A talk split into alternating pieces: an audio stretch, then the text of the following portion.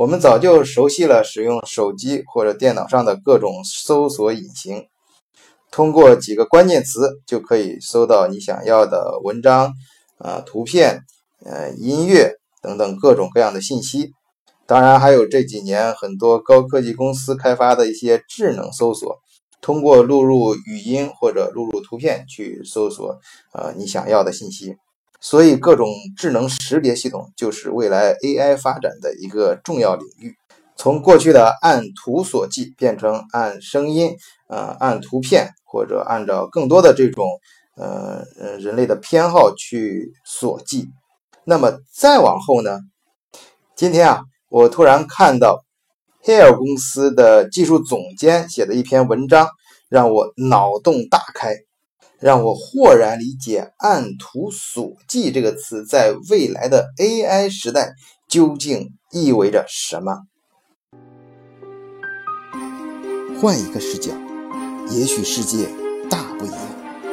以德国视角，晚醉为你评说天下事。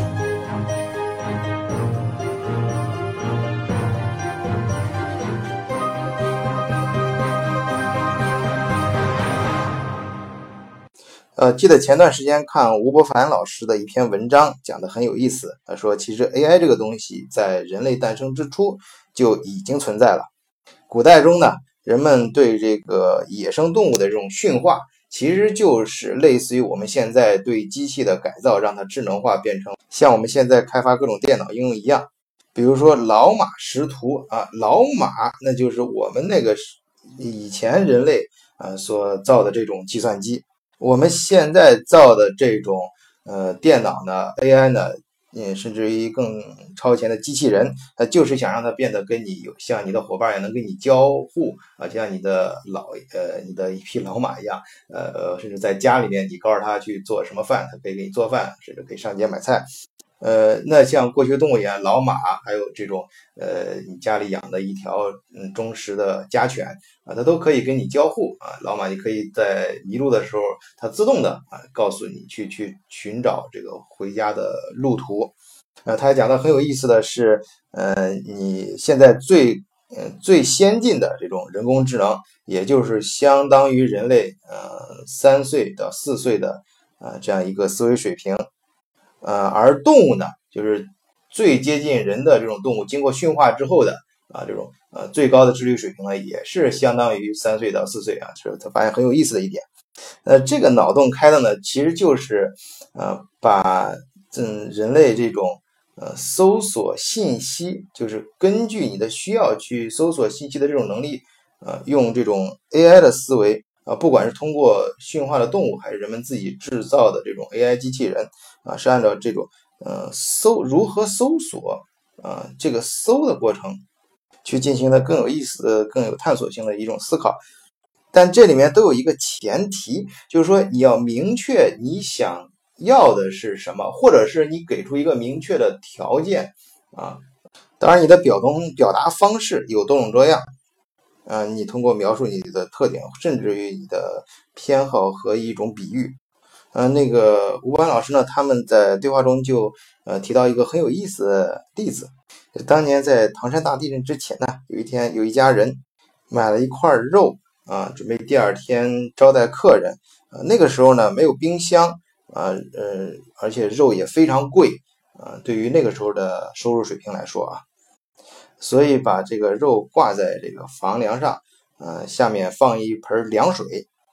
就是类似于冰箱这种保鲜嘛，啊，但是他们家养的那条狗啊就不老实啊，就不停的对它叫，然后围着这肉在转，然后，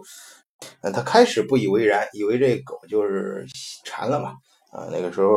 人都很少吃到肉，别说狗了，嗯，所以他就照样睡觉，可是那个狗呢，在夜里越叫越凶，特别到半夜的时候。啊，叫叫，呃，就就不停的叫。那那主人刚把主人给叫醒啊，他刚站起来想去打狗的时候，狗呃急了，并没有急着跑，而是嗯，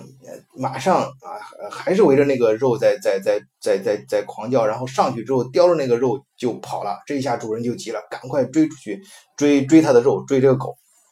可是就在他跨出他们家家门的那一刻，唐山地震发生了。显然呢，这个狗是救了他一条命啊。这种就是呃，这种就是典型的这种 AI 系统啊，很智能的、自动的，就是 AI 理解你的偏好啊，呃，理解你的需求啊，甚至你自己都无法描述清楚你的需求，它能够主动的去根据你的需求去做相应啊，它应该做的事，把你引导到你应该去的地方。而我们现在的搜索引擎呢，呃，显然还达不到，远远达不到这个水平。但是我们希望我们的 AI 能够朝这个方向去做。但是中间怎么能够，嗯，实现，呃，这些，呃，这这种这种描述这种功能呢？呃，今天呢，我看到 Here 这家公司的技术总监写的一篇文章，才，呃，仿佛是看就是。嗯，不能说仿，应该是我的感觉到我对这个问题的理解呢，啊，又深了一层啊。这个未来这个 AI 在这个领域的发展的脉络呢，呃，应该说是呃更清晰一些。呃，首先我想大致介绍一下 Here 这家公司。我注意到这家公司是呃从诺基亚开始的，其实正像我们呃用最早用三星和呃，用苹果的时候，你注意到它的那个导航功能啊，这种智能的呃语音输入呃，最早我记得电视上很多呃卖那个苹果广告时候，就是有呃我想去哪儿吃披萨，我想去去哪个地方约会啊，或者想找什么东西啊，对着手机一说，哎，它就自动就给你一个这个呃地图啊，或者一个导航图，就带你去那个地方。呃，当年诺基亚呃手机称霸天下的时候，其实它也呃。也在开发类似的系统啊！你想，它连续十四年手机销量全球第一，呃，比第二名的当时的当时的啊摩托罗拉还高一点八倍，然后占全球的百分之三十几市场。这种这么大的一个客户量，他当然会想客户究竟在需要什么，他要开发东西啊。那个时候在，所以在诺基亚的呃这个集团里面啊，呃，就诞生一个公司，叫那个时候不叫 Here 啊，就是。专门做这种地图导航的一家公司，后来呢，这个诺基亚呃手机被卖给微软之后啊，它这个公司倒是保留下来了，是作为核心资产吧啊，保留在呃属于呃嗯属于是诺基亚的智能开发部门。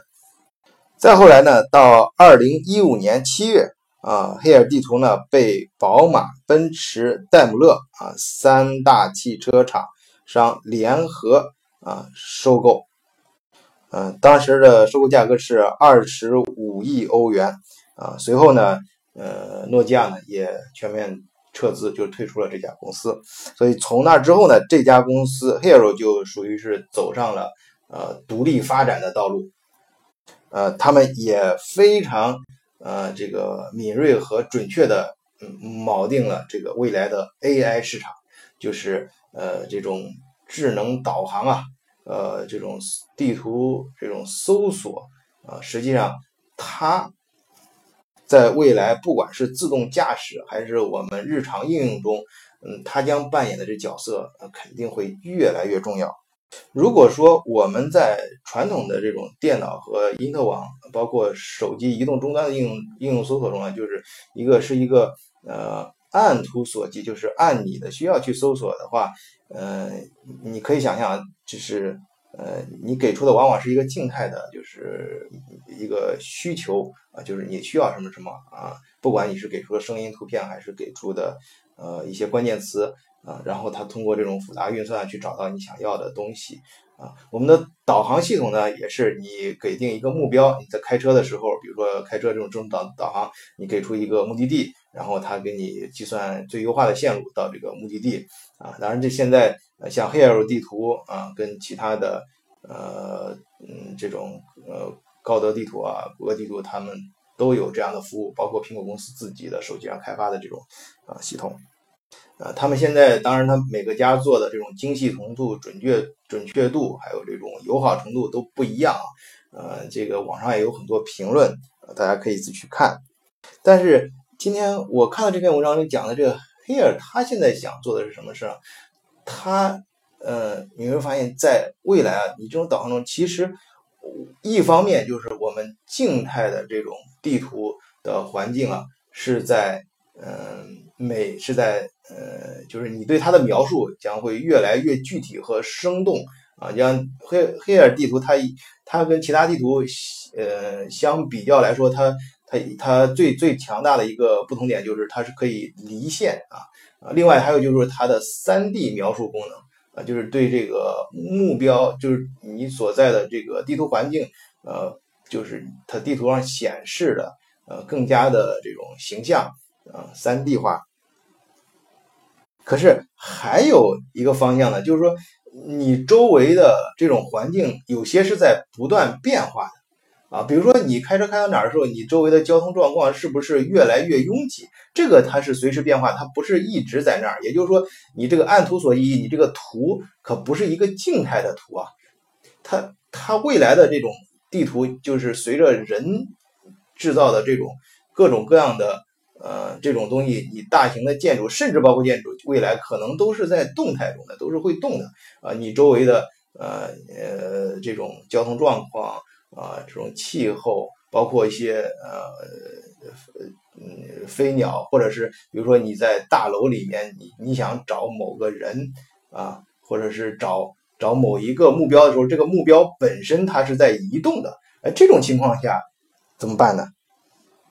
这个时候呢，黑尔这个技术总监，我觉得他给了一个非常开脑洞的，就是他不是一个就是说按照什么去找什么，或者是把什么东西看成一个。呃，嗯，看成一个就是呃静态的，呃呃一个有有一个呃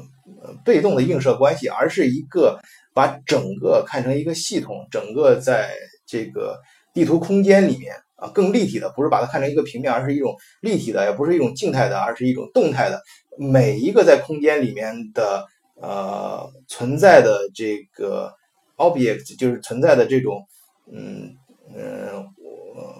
物体啊，包括人啊，包括建筑，包括动的东西，都有一个呃一个 ID 啊，就是有一个呃类似于呃动态地址啊这样的一个呃标识。也就是说，在这个系统里面，你可能将来会用到这样一种应用场景，可能还是非常常见，就是不见得是说活活动的这个你动态的人去找这个物。去去找这个静态的物，或者是你开着一个汽车，你在运动的汽车里面去找一个呃，你你披萨店找一个呃呃要的商店，一个静的东西，就是动的东西找静的，甚至可能是反过来的，比如说呃呃东西去找人，呃这这就我给你举个例子，就是比如说快递。啊，你你可能你有有有一个你的朋友就想在你生日那天给你一个惊喜啊，带着一个盒子，这个盒子呢用无人飞机小型的这种大疆无人飞机，比如说啊呃带着它飞飞想飞到你跟前，这是一个呃这个东西可能是一个静的词，他要找一个活动的人啊，这这个时候呢，他怎么去？找到你，你可能那个时候你生日那天，你反倒不想在呃大家能想到的这种热闹的地方，而是去一个安静的，在一个湖边，你想自己冷静。哎，那个时候他也能找到你，给你分送到你的跟前。这种嗯，就是不就是打破呃以某个事情某个呃原点为中心，而是把大家都看成呃这个系统里面。嗯，活动的和静态的啊，不应该说，确切说不是用活动和不活动去区分，而是说每一个存在的事物啊，都有一个自己清晰的 ID，是动态地址。呃，所谓的这种 AI 呃系统下或者 AI 未来的 AI 场景下的这种地图呢，就是像 Hero 公司现在他们想做的，就是对这种对每一个 IP 的这种表达，它都是一种。它是一系列动态的一个信息去锁定啊，锁定它的位置啊，然后锁定你的需求和偏好，让让它就像就像这个唐我刚才说的那种唐山地震的那只狗一样啊，你你甚至自己都你你只是有一个愿望，你自己都不能够很清晰的描述你的愿望，但是它可以根据啊，通过这个机器学习啊，这种深深深度学习和这种 AI 这种智能的理解，去呃把你想要的东西主动带到你的跟前，或者带你去啊你内心想去的这种地方。当然，从这一点大家也可以理解到，为什么我们说未来的石油就是大数据，就是数据。因为每一个偏好或者每一个在这个空间里的每一个坐标点，它的背后都是丰富的这种数据。其实寻找的过程啊，就像你现在在因特网上平面的这种去，就或者抽象的去寻找某个信息源、知识点或者网站啊、图片、音乐等等。你在这种呃未来这或者说呃现实中啊这种。立体空间里面，你去寻找某个东西，它显然需要更大的数据量。比如说，你想找，嗯，想去去找一个，我常说这个披萨店，但是你肯定要知道，嗯，这个披萨店它这个 AI 系统要告诉它要自己去判断这个时候啊，什么时候人多啊，你现在去的话，呃，会呃会不会拥挤买不到。啊，甚至于有时候他还要判断，你想是在这个披萨店里歇后的那个人，呃，他是不是这个时间段，在那儿出现的概率最大啊？呃，还有这个，当然这个这个在去这个路上的交通状况啊啊等等吧。总之，关于披萨店，它可能只是一个词，但在它的背后。啊，它它只是代表一个坐标，它的背后是大量的数据啊。这个店里的位置状况，呃，披萨今天的口味儿，它每个每天它的主打是什么，价格啊，甚至于包括我刚才说，它这个店里边这个时候经常人多人少，或者是经常什么样的人想去，是不是你想碰到的人？也就是说，你可以想象，如果黑暗地图在它的这个呃。智能地图里面，它每一个坐标啊，都首先从静态的变为动态的，然后每一个坐标的背后都是这么庞大的一个信息量体系啊，又有这种呃非常强大和优化的这种算法，你寻找的过程实际上就是不同的信息源的这个相互 match、相互这个优化结合的这样一个过程。可以想象这是一个怎样的一个 AI 场景啊？当然，这最吸引我的是他提出的这些东西，其实呃，他顺便把这个操作路径啊，就怎么去达到这个呃，也也也表达出来了。而且似乎以我们现在的科技和这个公司的发展来看，是是是可行的啊，可操作的。所以呃，这种未来这种 AI 时代的到来，我们也是可预期的。好，今天节目就到这里，我是晚醉，谢谢大家收听我的节目《德国视角》，醉看欧洲，再见。